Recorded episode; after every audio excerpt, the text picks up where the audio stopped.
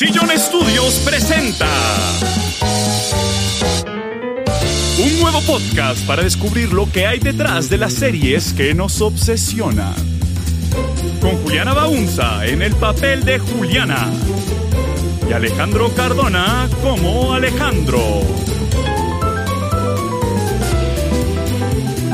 Con ustedes, Juliana y Alejandro de Televisión.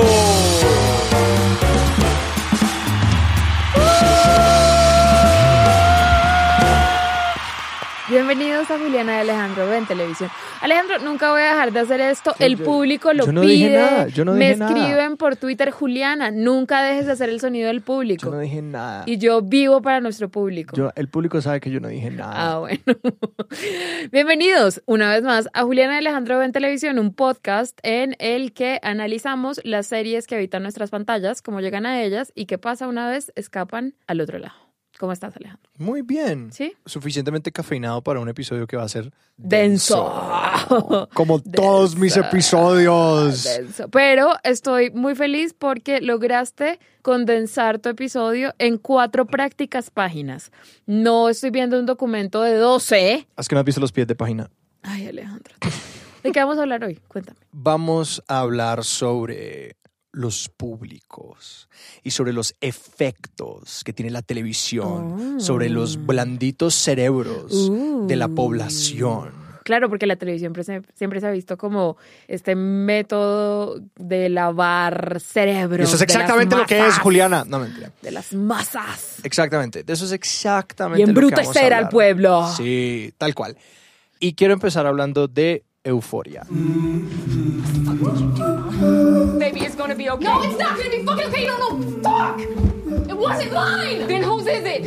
Fuck. Huh? Okay, look. We can do the withdrawal thing again, baby. It's okay. The fucking hospital. If you try to put me in a fucking hospital, I swear to God, we're gonna have a problem. Porque vamos a hablar de euforia.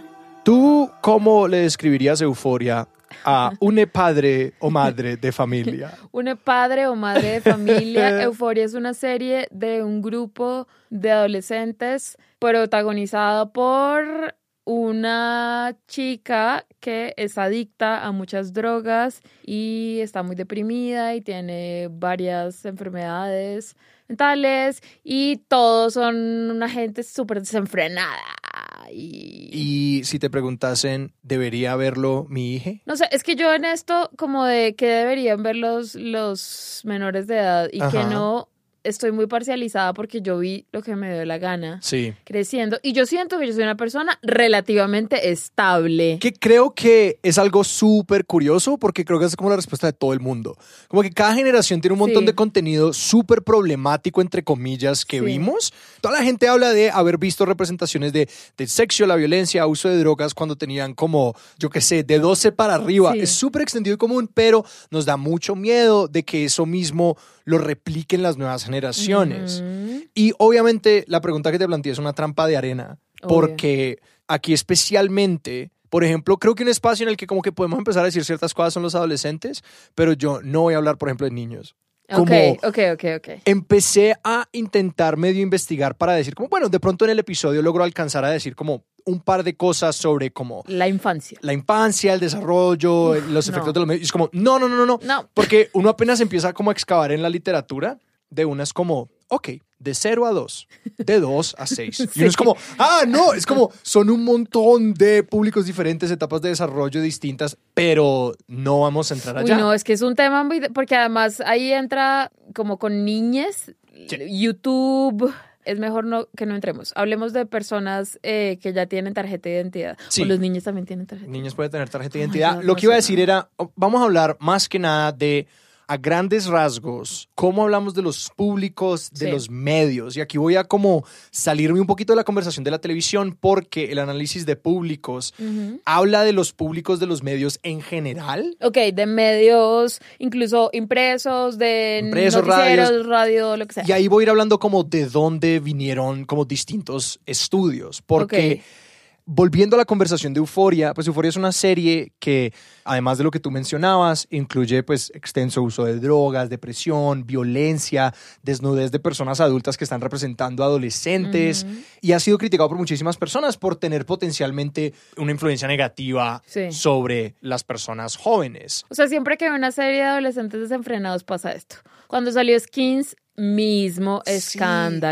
Seguro en los 90 con Beverly Hills 90210 y con Melrose Place pasó el mismo. Claramente, drama. y aquí hay un montón de texturas y un montón de cosas que pueden decirse para atacar Euforia, para defenderla. Una de las cosas que la gente dice para defenderla es como, esto es una serie para mayores de edad. Sí. Sin embargo, muchas personas que no son mayores de edad la ven. Sí. Eh, entonces uno ahí empieza a decir, bueno, ¿cómo acercarse a esto? Sin embargo, yo no quiero como ofrecer respuestas a esa pregunta, sino ofrecer claves para pensarnos cómo estamos teniendo esta conversación Ujú. en nuestras propias vidas, porque es bien interesante. Pero entonces, para hacerlo, me quiero devolver a los años 40, como tendo a hacer yo. como para contar esta historia siempre tengo que volver 80 años al pasado.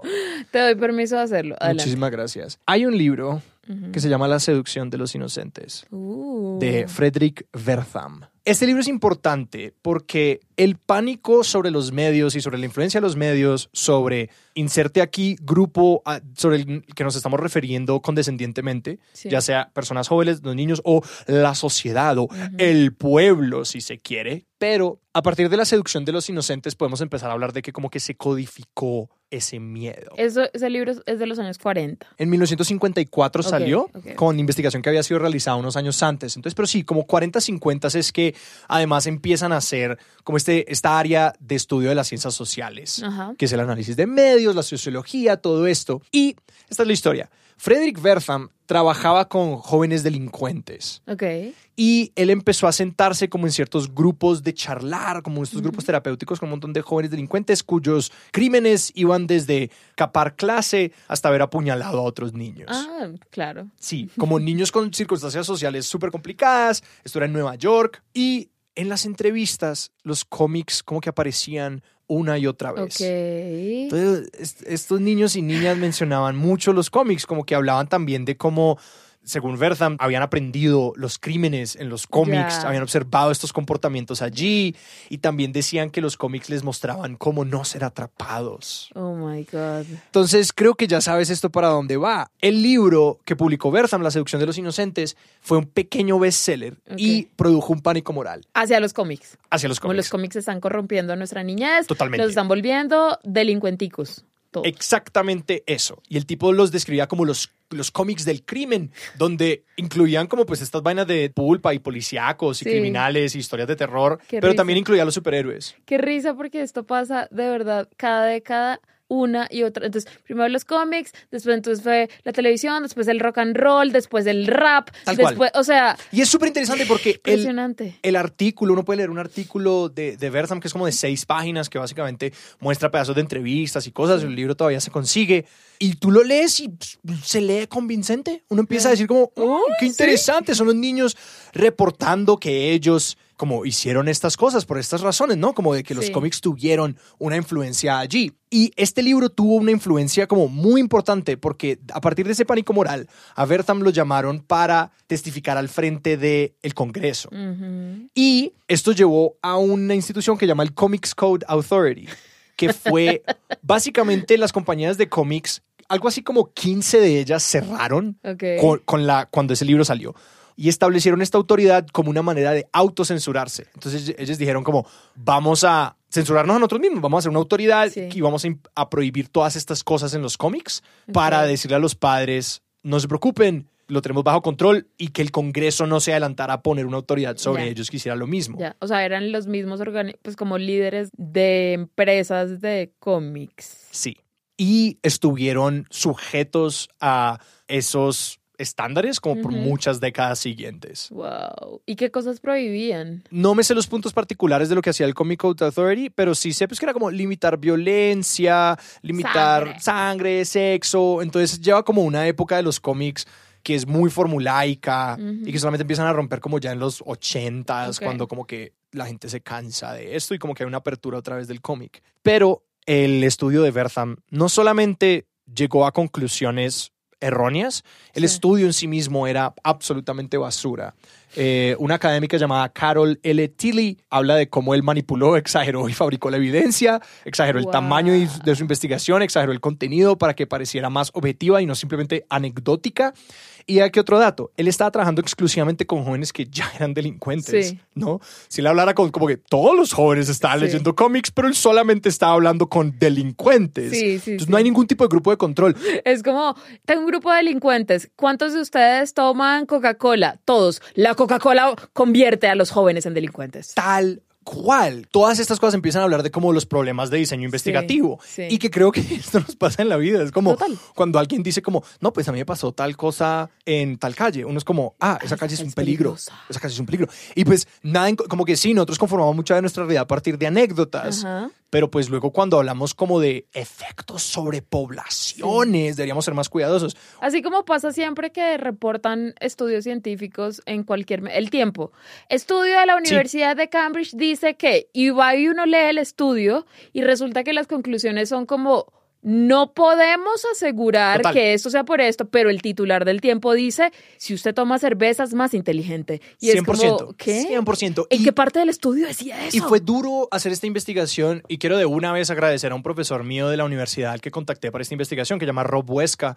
Me mandó muchos papeles porque yo ya no tengo acceso a bibliotecas académicas, pero es porque cada vez que buscas cualquiera de estos temas en Google te lleva a medios de comunicación Mm. y los medios de comunicación hacen un trabajo enormemente pobre, la gran mayoría de representar estos temas. Es decir, hay muy pocos periódicos y publicaciones que cubren ciencia y ciencias humanas bien. Sí. Es un problemón y la historia de las ciencias sociales está llena de experimentos sociales que se hicieron muy famosos y son completamente basura. Sí, total. O sea, la teoría de la ventana rota es mentira, el experimento de la prisión de Stanford Sí, es también es mentira. eh, los hallazgos sobre Coco el gorila y cómo leía el lenguaje de señas también todos son mentira. o sea, vainas de mal diseño investigativo Sí. que han llegado a los medios de comunicación y los medios de comunicación pues no les importa. No, pues y porque no además, saben. además ellos son uno de los jugadores de la cosa que hay que analizar. Entonces, está muy difícil que si yo soy quien está malinterpretando todo, haga yo misma un estudio de cómo yo estoy malinterpretando las cosas, ¿sí? claro. Es como, no, no deberíamos exigirles a los medios porque los medios son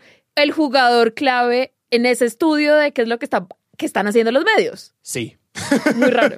No, y digamos, y es como, y nosotros aquí desde nuestro podcast con Sí. cero como autoridad, y es como, yo voy a poner todas las notas de mi investigación en Juliana Alejandro en televisión.substack.com, pueden ir allá, pueden verificarlas, pero es como, específicamente en las ciencias sociales, Sí. este tema es complicado. Y volviendo de nuevo a Bertham, nos podemos referir a esto como dos ideas sobre los medios. Una es la idea de la aguja hipodérmica. Es como pues la aguja de la inyección, ¿cierto? La, la idea de la aguja hipodérmica es que es esta forma de pensar que refleja que creemos que los medios de comunicación así súper poderosos y enormes entran y como que subcutáneamente se meten en nuestro cerebro y implantan ideas que no venían de ningún otro lugar. ¿no? directamente. O sea, que Exacto. además es como con cero filtro, no importa el contexto en el que, del que tú vengas, no importa nada más. La televisión y los medios son tan poderosos que te pueden lavar el cerebro. Sí, y esto se ha dicho de muchísimos medios distintos y exactamente la palabra que usaste es la importante. Se llama efectos directos. Ajá. Como de- hablando con Rob Huesca, él decía, los medios de comunicación están obsesionados con los efectos directos. Todo el mundo quiere encontrar efectos directos. Vamos a estar viendo durante el episodio, la realidad es mucho más complicada que esto. Claro. ¿Cuáles son algunos de los problemas con la aguja hipodérmica? Es que no existe ninguna agencia personal. Tú pudiste haber crecido en una familia nuclear perfecta con perro, gato, pero jugaste un videojuego y te volviste violento. Exactamente. Y si hubieras crecido eh, huérfano, trabajando desde Sí. los ocho años, Criado por lobos. criado por lobos, y jugaste ese mismo videojuego, también te vuelves violento. Exactamente, es como no se preocupan por absolutamente nada de eso y también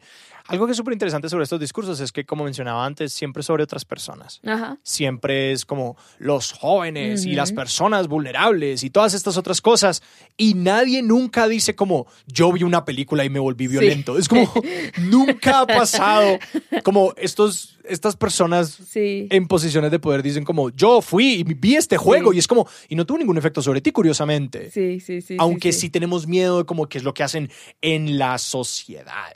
Sí, sí, sí, tienes toda la razón, porque además siempre es como, al menos en mis recuerdos desde los 90, siempre se hace ese análisis con personas que hacen algo escandaloso, ¿sí? Entonces, los chinos estos que dispararon en Columbine e hicieron la masacre, Sí. entonces era como, ¿qué música? Oían Nirvana. Marilyn Manson. y, era, y Marilyn Manson era como que... O sea, todo mal con Marilyn Sí, Manson en ese momento. Pero, sí. pero, o sea, no creo que Marilyn Manson haya hecho que estos chinos Sí. le dispararan a todo su colegio. Y luego, no, pero es que además de eso, ellos leían tales libros. Y además, y, es como, porque, porque estás tratando de buscar una explicación supremamente sencilla para una cosa que es complejo. muy compleja. En 1948 se publica un estudio que se llama The People's Choice, la elección Ay, de la pensé que gente. los premios. La elección de la gente, la elección del pueblo, por los académicos Lazarsfeld, Berelson y Godet. Era un estudio sobre cómo las personas formulaban sus opiniones para votar en una elección presidencial en los Estados Unidos. La elección de 1940 fue la que ellos estudiaron y la gran revolución de eso fue que se dieron cuenta de que las personas privilegiaban sus relaciones personales a la hora de tomar decisiones políticas. Crearon dos conceptos, la idea del flujo de dos pasos de la comunicación, y ya vuelvo a ella, y la que importa más y todavía usamos hoy en día es la idea de los líderes de opinión, Ok. que es un término que muy probablemente se sobreutiliza Uf, hoy en día. demasiado, demasiado. O sea, yo creo que uno de cada tres tweets dice líderes de opinión. Sí, básicamente de donde viene esta idea es que la comunicación casual resultaba ser mucho más importante para las personas, como que las personas ponían un montón de barreras en torno a sí mismas cuando miraban un Noticiero. un noticiero, un discurso, leían un periódico, como que prendían mucho su ojo crítico. Sí. Y que en la comunicación interpersonal y la comunicación casual, tipo si yo escucho a dos personas en la calle diciendo como tal persona no me gusta para presidente, eso era mucho más pesado.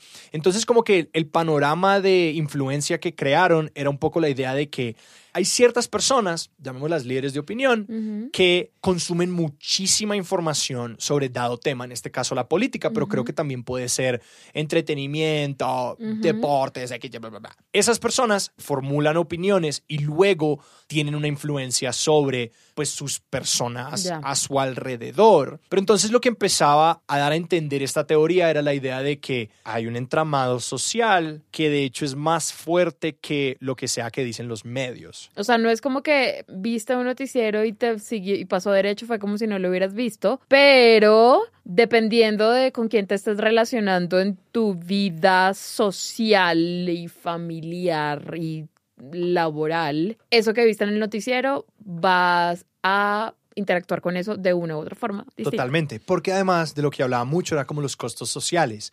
Y cuando uno empieza a ver como los grupos a los que pertenece alguien, pensando en como cualquier elección de donde estén parados en el mundo, el costo de estar en desacuerdo con tu grupo social Mm. es gigantesco. Entonces, para una persona es mucho más fácil ponerse de acuerdo como con su grupo social, con las realidades que corresponden a su grupo y los y las líderes de opinión Sí. que hay en los grupos que creerle como a un televisor, a un noticiero, lo cual es súper interesante porque de nuevo tendemos a como hablar mucho sobre los medios de comunicación al momento de pues discutir cómo se está formando la opinión en torno a como una elección hoy en día, pero lo que vamos viendo es como los grupos sociales, la participación social tiene mucha, mucha más importancia. Y es interesante porque este es un estudio de los años 40, cuando puede sorprender a algunas personas, no había Twitter. ¿No? No.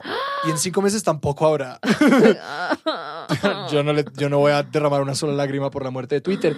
Pero creo que es interesante porque cuando pues una gran parte de nuestro círculo social entonces se mueve a Internet y existe Sí. este como otro espacio parasocial eh, en el que nos desenvolvemos, Todo esto se complica mucho. se complica bastante. Porque es como al mismo tiempo tu, tu lugar de reunión y medio Exacto. con el que te informas. Entonces, Pero dos cosas en uno. es como balancear el mensaje con cómo ese mensaje se interpreta socialmente Ajá. en los grupos a los que pertenecen. Y aunque en muchísimos de estos estudios, ahorita que hablaremos de programas de televisión, muchos de estos hallazgos no son replicables. Es como que si los llevas a otro espacio, se daña la imagen, ¿cierto? Como que esto ya no es legible. Sin embargo, la idea de que ciertas opiniones son inatenibles para personas que pertenecen a XY grupo social, ¿cierto? Como si tú estás en un grupo donde a todo mundo el color favorito es el rojo y ves un medio de información que te convence de que es el azul, lo más probable es que gane el grupo. Sí. Lo más probable es que de nuevo tú creas que es el rojo sencillamente porque el costo social de, De creer decir, no, es el azul. es demasiado alto. Del anterior tenemos esta gran idea de cómo las personas son partícipes en cómo están formando sus propias opiniones y sus grupos sociales, su situación social tiene una gran influencia. Y ahora hay otra que se preocupa muy poquito por el contenido de los medios y mucho más por el uso que las personas le dan. Ok. Esta es una investigación de Blumler, Katz y Laswell, que es la teoría de usos y gratificaciones. Estas personas empezaron a encuestar a la gente sobre el uso de sus medios. Entonces empezaron a preguntarle sí, a la gente como, bueno, ¿usted para qué lee el periódico? ¿Usted cómo ve televisión? ¿Usted cuándo escucha la radio? Mm. Unas entrevistas muy largas, eh, cualitativas, que le permitían a la gente como hablar de forma mucho más amplia sobre su consumo. Ok. Como en qué momento lo hacían y con qué propósito, Claro. que, le- que sacaban de esto. Exactamente. Empezaron a formular cuatro grandes categorías de uso para las personas de los medios de comunicación, así grandotote, abarcando mucho. La primera es diversión y entretenimiento. Es como para buscar bienestar y un poco escapismo. La otra es la de la relación social, que es sentirse acompañado y sentir que uno está como en interacción social con otras personas. Es satisfactorio para nosotros como animales sociales Sí. sencillamente ver otras personas interactuar, Sí. nos sentimos bien. La otra es la identidad personal, Mm. que es cómo uno se asocia con personajes y el aprendizaje de valores y de comportamientos, ¿no? Como este complemento de uno verse reflejado y estar en conversación con eso. Y la última es la información. A mí me encanta la teoría de usos y gratificaciones porque creo que no tenemos a veces mucha curiosidad sobre cómo otras personas usan medios que nosotros usamos de una manera distinta y que creo que la teoría de gratificaciones está como en el piso, es como el fundamento de muchas conversaciones muy interesantes que yo he llegado a tener Mm. sobre como el consumo mediático de las personas, porque como te debe haber pasado a ti también, es como uno le pregunta a cualquier persona sobre su consumo de cualquier cosa y las respuestas son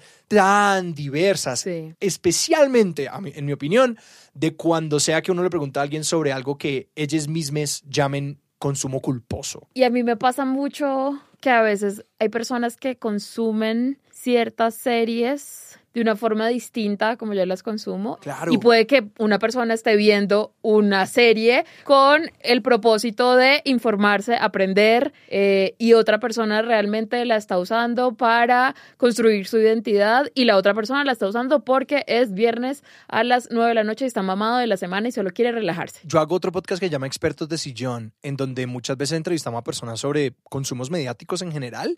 Y lo que me empecé a dar cuenta era que si el escapismo fuese sencillo y si la asociación personal también fuera si cualquiera de estos consumos fuera sencillo, entonces yo le podría poner Dragon Ball Sí. a cualquiera y decirle, escápate, esto no es Sí. real.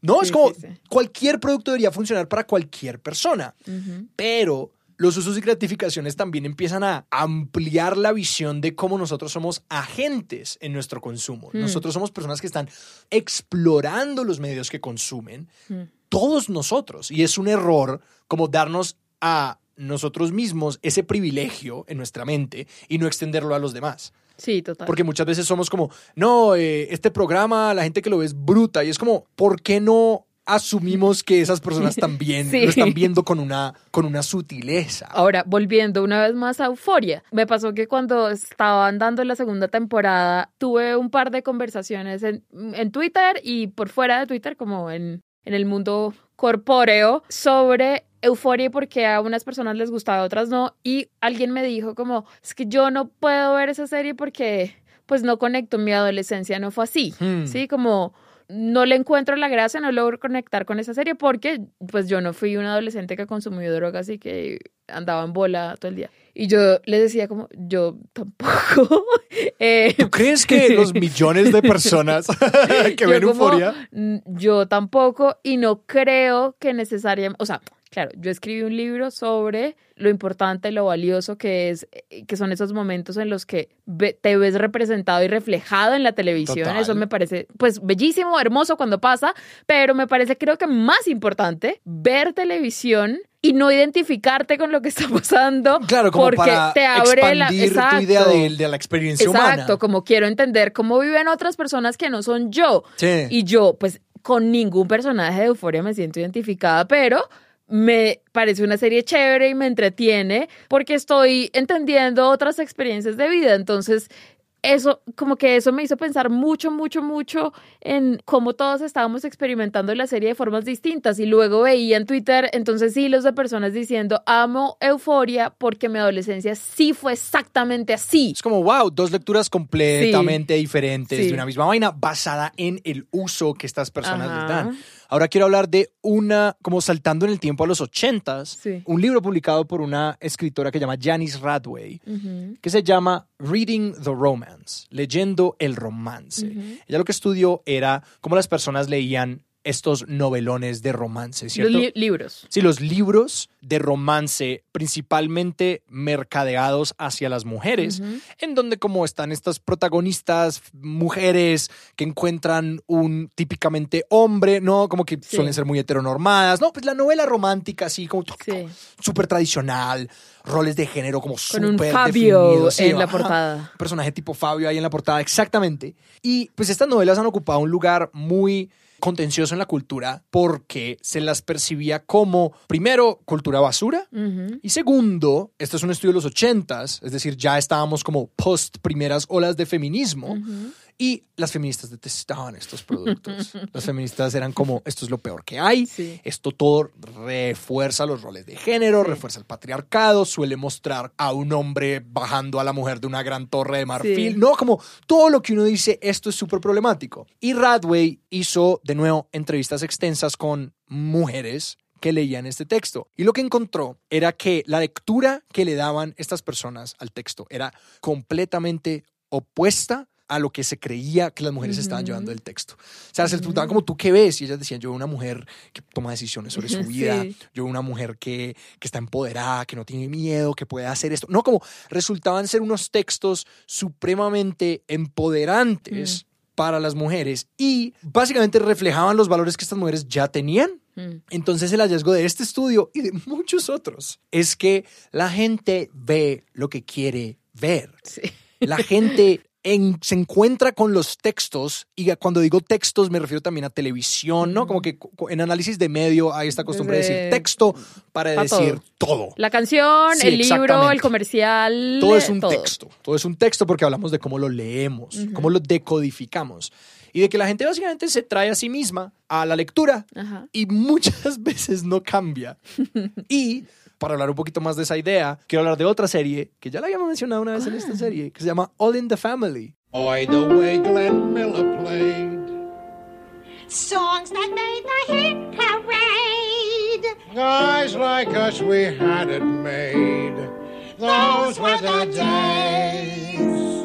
All in the Family es un sitcom de entre 1971 a 1979. Fue creada por Norman Lear, el absoluto padre De del sitcom, que tú sabías aún vive. Claro. Tiene 100 claro, años. Claro. Tiene Todo el 100 tiempo está años. poniendo cosas en Twitter. Pone Increíble. videitos maravillosos. No ha dejado de trabajar. Yo no tenía idea de lo importante que había sido All in the Family. La razón por la que All in the Family fue tan exitosa fue porque fue la primera serie en una cadena y en prime time que habló de racismo, infidelidad, homosexualidad, feminismo, religión, violencia sexual, aborto, cáncer de mama, la guerra en Vietnam, la menopausia y la impotencia, por nombrar algunos de los temas que tocaban en las historias de una familia de clase trabajadora norteamericana, como tienden a ser los sitcoms, una premisa súper sencilla.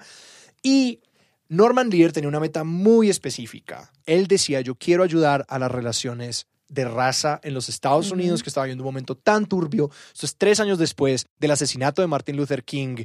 Entonces el, el tipo decía, yo quiero ayudar. La manera como él decidió hacerla es que en All in the Family hay un personaje abiertamente racista y misógeno, Que es el patriarca. totalmente, que se llama Archie Bunker. Because, meathead, there can only be one number one and one number two. And life made Jefferson number two long before I come along. So I suppose that the Puerto Ricans are number three then, hmm? Well, no, not necessarily there, little girl. Your Puerto Ricans could be four. Your Japs and your Chins could be three. 3A, 3B. Y Archie Bunker constantemente peleaba con su yerno, que es como un hippie progresista. ¿no? Que como que básicamente representaba todas las ideas que Norman Lear tenía sobre el progresismo y sobre cómo deberían ser las relaciones raciales y sobre cómo deberíamos no ser racistas, no ser misógenos, que todavía era como ideas que estaban muy arraigadas en Estados Unidos. Sí, cada episodio era un debate entre estos dos, Archie diciendo una, alguna cosa súper racista y este otro mancito que es Rob Reiner, pero no me acuerdo cómo se llama, pues le explicaba por qué estaba todo mal con lo que le estaba diciendo. Y al final, como que Archie no era que se volvía pues un activista. Él no cambiaba No, necesariamente. pero a veces como que entendía el punto de vista del otro. Sí, se suavizaba un poquito a Archie Ajá. frente al problema que estaba sucediendo. Y desde el momento en el que la serie se publicó, muchas personas, muchos investigadores sociales empezaron a encuestar personas para ver cuál era el efecto que tenía Archie Bunker. Es decir, decir si estaba reduciendo el racismo en las personas, lo estaba haciendo peor Sí. o no estaba teniendo ningún efecto. ¿Tú qué crees que pasó? Yo quiero creer que sí tuvo algún efecto positivo. Es posible. Sí.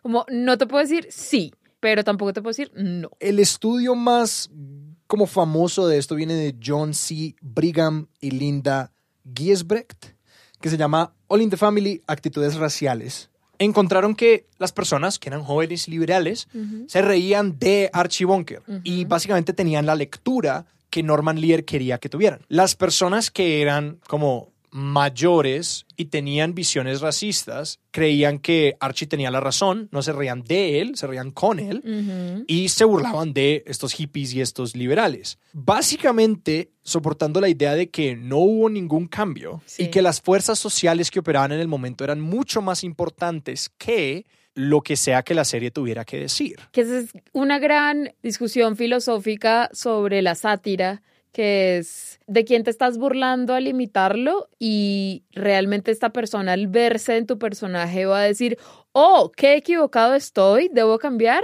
o solo va a decir como, ah, qué chimba, tengo la razón. Incluso acá en un contexto más cercano con, por ejemplo, un personaje como Juan Piz González. Hola a todos, yo soy Juan Piz González y este es el boletín del gomelo. Hay gente que monta todos los días en bus, que basto, weón. Entonces nada, me va a subir, me va a untar, voy a vivir la experiencia y al kilómetro me bajo. Eh, ya tengo el gas pimienta, tengo la brújula para no irme mucho del norte y nada, el tapabocas, weón. Imagínate un pobre hablándote al lado, horrible, weón. Juan Piz González es un personaje creado por Alejandro Riaño, un comediante colombiano, y representa un gomelo bogotano, como una persona eh, capitalina, clasista, de muchísimo poder, que tiene ideas muy de derecha y como visiones que él parece querer representar, Ajá. que son negativas, que son malas, que son risibles. Y la discusión con Juan Piz González siempre ha sido como que se supone que está logrando él, porque nosotros que sabemos que todo mal esos Juan Piz González del mundo, pues Porque- decimos, jajaja, ja, ja, sí, todo mal los Juan Piz González, pero los Juan Piz González, y lo he visto en redes sociales, les encanta el personaje, no se sienten criticados. Y pasaba lo mismo, y no estoy diciendo que estén en el mismo nivel de talento. ¿Vas a mencionar a Stephen Colbert? sí, total. Sorry to keep you waiting, folks. I was just, uh, just down in my underground bunker. And uh, it's best I don't divulge too many details because I'm starting to suspect that this place is loaded with microphones and cameras. Steven Colbert tiene un personaje. Tenía un eh, Tenía un personaje. personaje que salió como si fuera un corresponsal del programa de Jon Stewart. The Daily Show, que The era un Daily programa satírico de noticias. Exacto. pero muy normal, como claramente Jon Stewart representaba sus propias visiones, que eran la de un hombre liberal Exacto. eh, hablando sobre las noticias y el Estado de Estados Unidos. Y Colbert le dio la vuelta a eso. Tenía un personaje dentro de The Daily Show que era un corresponsal de noticias ultraconservador, Sí. ultra republicano, racista, homofóbico, amante de Bush. Paranoico, todo. Durante todos los años que estuvo Stephen Colbert haciendo eh, su personaje, salieron miles de artículos, think pieces, estudios, ensayos, eh, encuestas sobre el papel de ese personaje. Sí, y esta investigación, o sea, lo que se ha dicho, creo que hay más o menos un consenso porque es una investigación que sí se ha replicado en cierta medida, específicamente como con el partidismo político, la clase social, como estas ideas sociales. Puedo citar como estudios que hay sobre Stephen Colbert, sobre la influencia que tuvo Tina Fey sobre la elegibilidad presiden- vicepresidencial de Sarah Palin, que fue una candidata que ella, a, a la que ella satirizó, que tuvo muchísima atención. Hay otro ejemplo que es un personaje que se llama Loads of Money, Loads of Money, que era básicamente un Juan Piz González de la Inglaterra thatcheriana de los ochentas. Sí. Y básicamente en todos esos casos lo que encuentran una y otra Sí. y otra vez es la gente de la que supuestamente el comediante o la comediante se estaba burlando, dice, pero eso soy yo y el chiste son los demás. Exacto, Y es como, como, qué ¿qué? chimba de personaje. to- Total. me encanta todo lo que dicen. No se sienten criticados porque precisamente lo que está haciendo el personaje es repetir como loro lo que ya esas personas dicen. Exactamente, que una, hay una línea de, de- de Tina Fey representando a Char- Sarah Palin que ella dice, no quiero que los medios me hagan ver ridícula repitiendo lo que yo digo palabra por palabra. Y es como, y eso es exactamente lo que está pasando, que es como cuando la sátira sencillamente representa esta cosa con algo de exageración, pues la distinción sobre qué es lo que es absurdo no es clara para todo el mundo, como es distinto cuál es el objeto del absurdo Ajá. para distintas personas. Para volver a la idea de All in the Family, de si esta serie logró como reducir el racismo, también me encontré con otro estudio de una académica que se llama Cristina von Hodenberg, que es una historiadora de la televisión. Básicamente hablaba de que los estudios previos se enfocaron mucho en los grupos, en los polos. Ella dice que hay, básicamente era como entre 5 y 15% de las personas tenían estas opiniones como racistas, Sí. como sólidas y no cambiaban. Algo así como el 20% eran liberales progresistas. Eso deja algo así como el 60% en la mitad.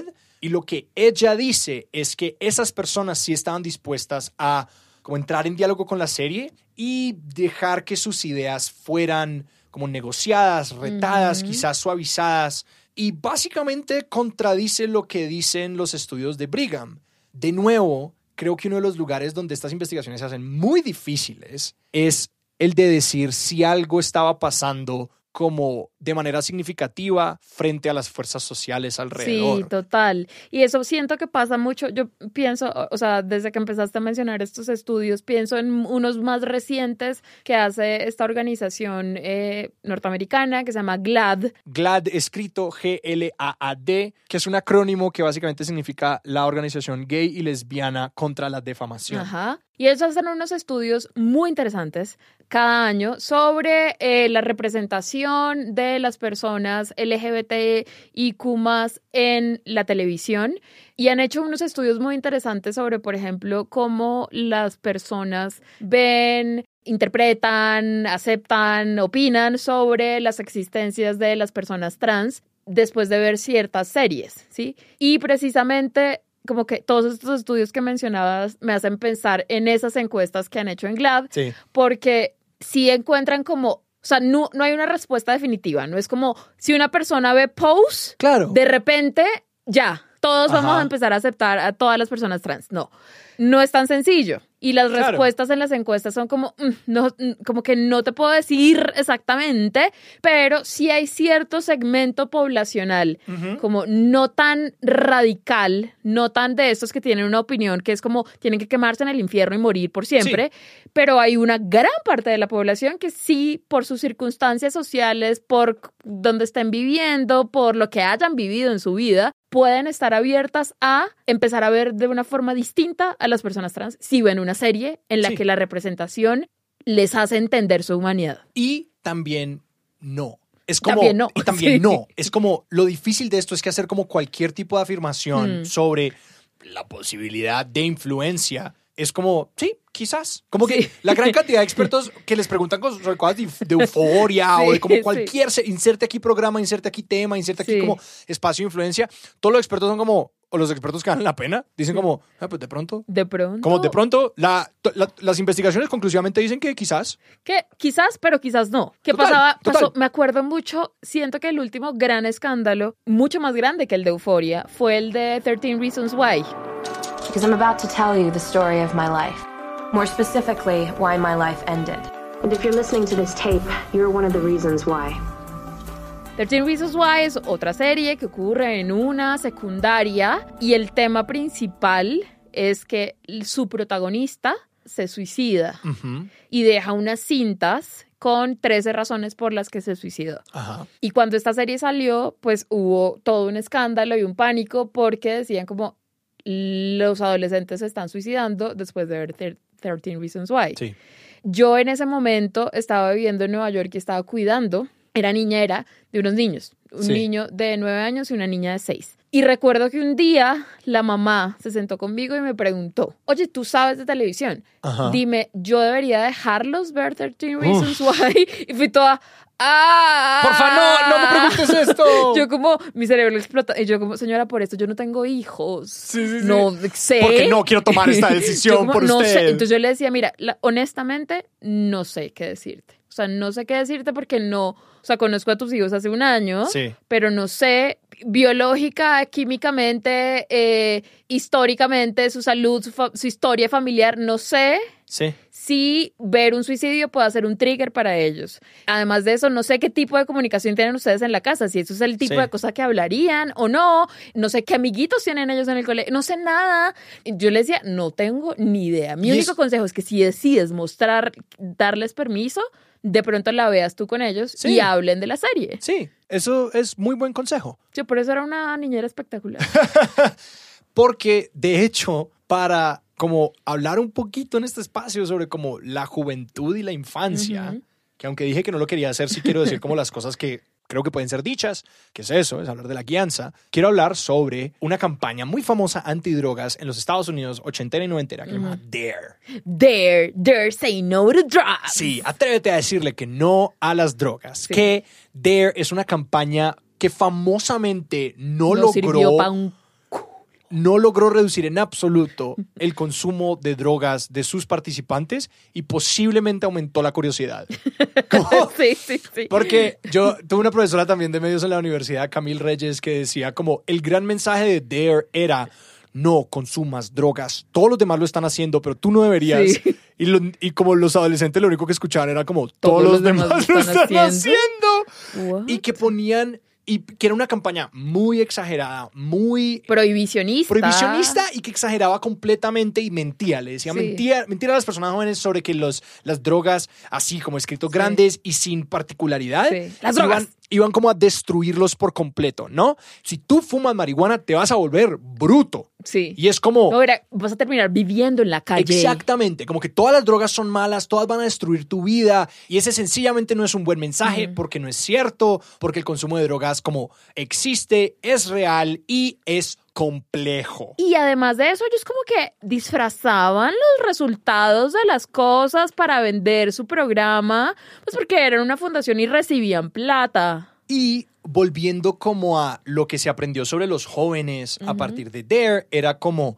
las personas jóvenes son capaces de discernir la realidad de la ficción y son participantes activos en cualquier forma de comunicación que se les da. El ejemplo Sí. que daba una de estas investigaciones era como, si ellos saben que el capitán del equipo de fútbol fuma marihuana todos los viernes y tú le dices, la marihuana te vuelve bruto y pues ellos tienen la evidencia de que no es tan sencillo, tu mensaje inmediatamente se ve... Ya pierde validez. Exactamente, pierde toda validez y tú pierdes como completa confianza como interlocutora. Sí. En general, siempre que, y esto siempre me raya, siempre que se habla de programas, películas para niños, para adolescentes, cuando se asume que son brutos o como es que ellos no, No van a entender, sí. exacto, ellos no, no tienen poder de decisión, ellos no van a entender esto. ¿Por qué les vamos a hablar de la muerte? ¿Por qué les vamos a hablar de adicción si ellos están muy pequeños para entender eso? Y es como, eso no es cierto. Sí. Eso no es cierto. Es muy cierto que no tienen todavía la capacidad crítica para discernir de todas las formas que un adulto quisiera que, que puedan ser capaces de discernir, Sí. ¿no? Y pero pues ahí entra precisamente la guianza. Es como que todos los estudios y toda la información que hay básicamente indica como la guianza es lo más importante, ¿no? La información honesta y veraz y no el miedo es lo que hace que una persona joven crea en sus interlocutores y sea capaz de empezar a formar su propio criterio y de que ya son unas Sí. personas que están haciendo unas lecturas complejas. Yo dije que no iba a hablar de niñez, Sí. pero no sé, solamente quiero resaltar un pasaje de la Enciclopedia Internacional de Comunicación sobre el uso de los medios y el desarrollo de los niños, que dice, tradicionalmente la investigación en los efectos de la televisión ha asumido que las niñas son recipientes pasivos sobre quienes la televisión tiene una fuerte influencia. Desde los años 70, sin embargo, la investigación sobre los efectos de los medios cada vez más ha reconocido a el niño o la niña como una persona que ve de forma activa y motivada y exploradora más que un recipiente pasivo. Y al final, sobre la violencia, dice, por ejemplo, el efecto de la televisión violenta está mediado por la proporción en la que al niño le interesa la televisión violenta, lo cual es fascinante. Habla de una relación mucho más compleja. Lo que está diciendo el, estudio, en otras palabras, es cuando tú le muestras televisión violenta a un niño o una niña que no le interesa la televisión violenta, no tiene un efecto grande sobre ellos. Un tema súper complicado, porque para cortar por debajo todo lo que vengo diciendo de lo complejo que es esta relación, hay una última teoría que quiero mencionar, que es la teoría de la cultivación de un académico llamado George Gebner Ok. que básicamente dice, entre más tiempo una persona pasa absorbiendo el mundo a través de un televisor, más probable es que una persona reporte percepciones de la realidad que se asemejan a las representaciones que existen en la televisión. De nuevo, una afirmación muy amplia que habla sencillamente como de, básicamente lo que dice es como, si usted es una persona que creció toda su vida solamente viendo un televisor y no interactuando con el mundo, Sí. tus ideas sobre el mundo van a ser las que te dé la televisión. Y de ahí se pueden sacar un par de como ideas, y es por ejemplo como de que somos más influenciables en los espacios que desconocemos. Exacto, allá iba porque esto último que dijiste de esta teoría que se llama la de la cultivación, Cultivación, me sí. hace pensar mucho en todos los estudios que he leído sobre cómo la televisión representa el aborto y cómo eso influye en las ideas que la gente tiene sobre el aborto. Claro, porque el aborto es un espacio que muchas personas durante su vida nunca van a tener como Exacto. una experiencia directa de. Exacto. Y si tú no has vivido, tenido un aborto, acompañado a alguien en un aborto y solo has visto abortos en la televisión, es mucho más probable que tú creas que los abortos son más peligrosos, 30 veces más peligrosos Ah. de lo que son en la vida real. Porque en la televisión casi todos los abortos que nos muestran terminan en hospitalización o Claro, muerte. ¿sí? claro. Y eso no es así en la vida real. Claro, por el drama Es- inherente de la televisión. Es mucho más probable además que tú creas que la mayoría de personas que abortan son adolescentes. Mm. Cuando en la vida real, y esto varía dependiendo de país, pues de país en país, pero en Estados Unidos al menos, y en Colombia también, la mayoría de personas que abortan son mujeres, mujeres o personas gestantes ya adultas que ya tienen hijos. Mm. Sí, pero en la televisión lo que vemos siempre son adolescentes sí, confundidas sí, sí, que van a ir a abortar y o cambian de opinión a última hora o abortan y todo sale mal y o se muere o termina hospitalizada o termina arrepentida. Claro, y esto es súper interesante porque esto nos lleva como a lo que la profundamente insatisfactoria conclusión del episodio. Es que si ustedes querían respuestas claras, Exacto. acá no las van a tener. Aquí no las van a tener porque es básicamente aplanar un poco más el mundo Hmm. para tener posiciones como más fuertes sobre cosas que toda la investigación nos muestra. Deberíamos como ser muy curiosos, compasivos y conversar con las personas que tienen como ideas distintas de las nuestras porque, y aquí citaré de nuevo, muchísimas gracias a mi profesor Rob Huesca de la universidad, que el- en el primer día de clase dice, algunos medios tienen alguna influencia sobre algunas personas en ciertas circunstancias algunas veces. Y cuando tienen efectos no son directos, uniformes o necesariamente poderosos. Que es básicamente decir, lo que sabemos es que sabemos muy poco. Sí. Y que lo único que podemos decir asertivamente ayuda es la guianza de las personas jóvenes, Ujú. diversificar las conversaciones que tenemos y asegurarnos de que estamos contrastando las representaciones que vemos en todos los medios con el mundo real. Sí. Como escuchar a personas reales diciéndonos directamente, de primera mano, si es posible, no Sí. mediadas por una pantalla. ¿Tú cómo te sientes? Como tengamos esta conversación. Y más allá de eso, cual sea la afirmación que se haga sobre cómo los medios afectan a niños, adolescentes, jóvenes, culturas, países, probablemente es más complejo que Sí. solamente un reporte de cinco minutos en las noticias. Totalmente. Juliana, ¿esto cómo cambia cómo va a ser televisión? Uf, cambia, no sé si cómo voy a ver televisión, sino creo que cambia cómo voy a conversar sobre televisión con otras Mm. personas. Eh, sobre todo porque eh, en esta época de opiniones, opiniones, opiniones por todos lados, eh, somos muy tajantes, Sí. categóricos cuando decimos, por ejemplo, todos hemos pecado de esto. Sí, Eh, yo que- lo he hecho muchas veces y es como quien vea The Big Bang Theory terminará siendo un misógino. Total. Y es como, no. Claro, claro. ¿Qué? No tienes, es tienes así. toda la razón. O como mi instinto reflexivo, por ejemplo, de defender algo como euforia. Sí. ¿no? Yo, yo tiendo a pensar más que la gente es muy crítica y Sí. muy capaz, ¿no? Como que yo sería la persona que erraría por mostrarle demasiado Sí. a una persona joven, ¿no? Sí, como si tengo una hija, es como, vamos a ver Euforia juntas. Sí, y de sí, pronto sí, sí, mi hija termina traumatizada. y es como, también me parece un muy buen consejo, como tal vez, o sea, ni otorgarle todo el poder y asumir que, claro, la gente es bruta y la televisión sí les Sí. va a lavar el cerebro, y tampoco pensar que todo el mundo va a poder analizar críticamente todos los productos culturales Totalmente. y sentarse a conversar un poquito más calmado, un poquito con más maticitos eh, y decir como, bueno, de pronto euforia a ciertas personas e intentar pensar a cu- cuáles serían esos adolescentes Sí. a quienes euforia sí podía triggerear No, y y la podría manera, es, afectar. la manera es hablando con esas personas. Exacto. Es como, no hay ninguna otra manera de saberlo porque pues el entramado simbólico de cada persona es tan complicado que lo único que podemos hacer es como charlar con esa persona e ir viendo cuál es el efecto. Y que en lo poquito que estaba leyendo eh, sobre niños y niñas, era básicamente lo que decían, era como los factores son muy diversos, entonces deberías como muy cercanamente observar cuáles son los, los efectos, las reacciones, las emociones, cómo están viendo algo para ver si es algo que les está haciendo bien o que les está haciendo Sí. mal. Como con cualquier cosa, es como tu hijo va a probar por primera vez el maní. Total. Obsérvalo. Observa. Observa. Y que Ahí creo que es- empezó, le, le empezó a picar la cara, no está respirando. Ok, no le cayó bien el maní. Sí, sí, sí, sí. Es uno de esos. Ya. Y creo que es muy importante como reconocernos a nosotros mismos Sí. en la falibilidad que tenemos frente a estas cosas, de que Mm. tendemos a ver el mundo desde donde estamos parados. Sí, y también me parece un ejercicio lindo como de autorreflexión intentar pensar como qué cosas de las que todo el mundo se paniqueó yo vi y de verdad yo no, pero digamos que yo toda la vida he jugado videojuegos súper violentos y no soy una persona violenta. Entonces, como, ah, mira eso, tal vez los videojuegos no tienen un efecto tan directo. Exacto. Y también pensar como qué cosas sí me han cambiado a mí, mis opiniones y qué cosas sí me han hecho como pf, dar un giro de 180 grados en algo que yo pensaba, una cosa de cómo veía el mundo. Eh, Juli, gracias por escucharme dar la lora de una clase que para mí fue un semestre y para ustedes fue una me hora. sentí, me sentí otra vez en la universidad.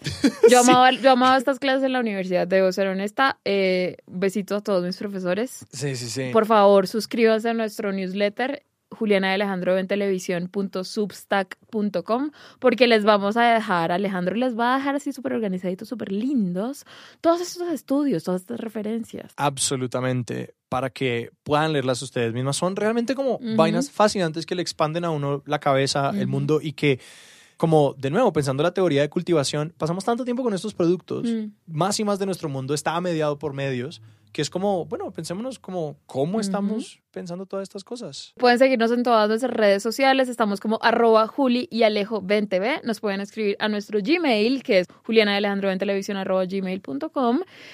Ernesto, haz lo tuyo. Juliana y Alejandro ven televisión es un podcast de Sillón Estudios producido por Paula Villán. Producción ejecutiva de Sara Trejos y escenografía por Leslie Guzmán. Nuestra banda la dirige Juan Esteban Arango. Yo soy Ernesto Benguechea y para ustedes, querido público, buenas noches. Lucille Ball and Desi Arnaz will be back next week at this same time.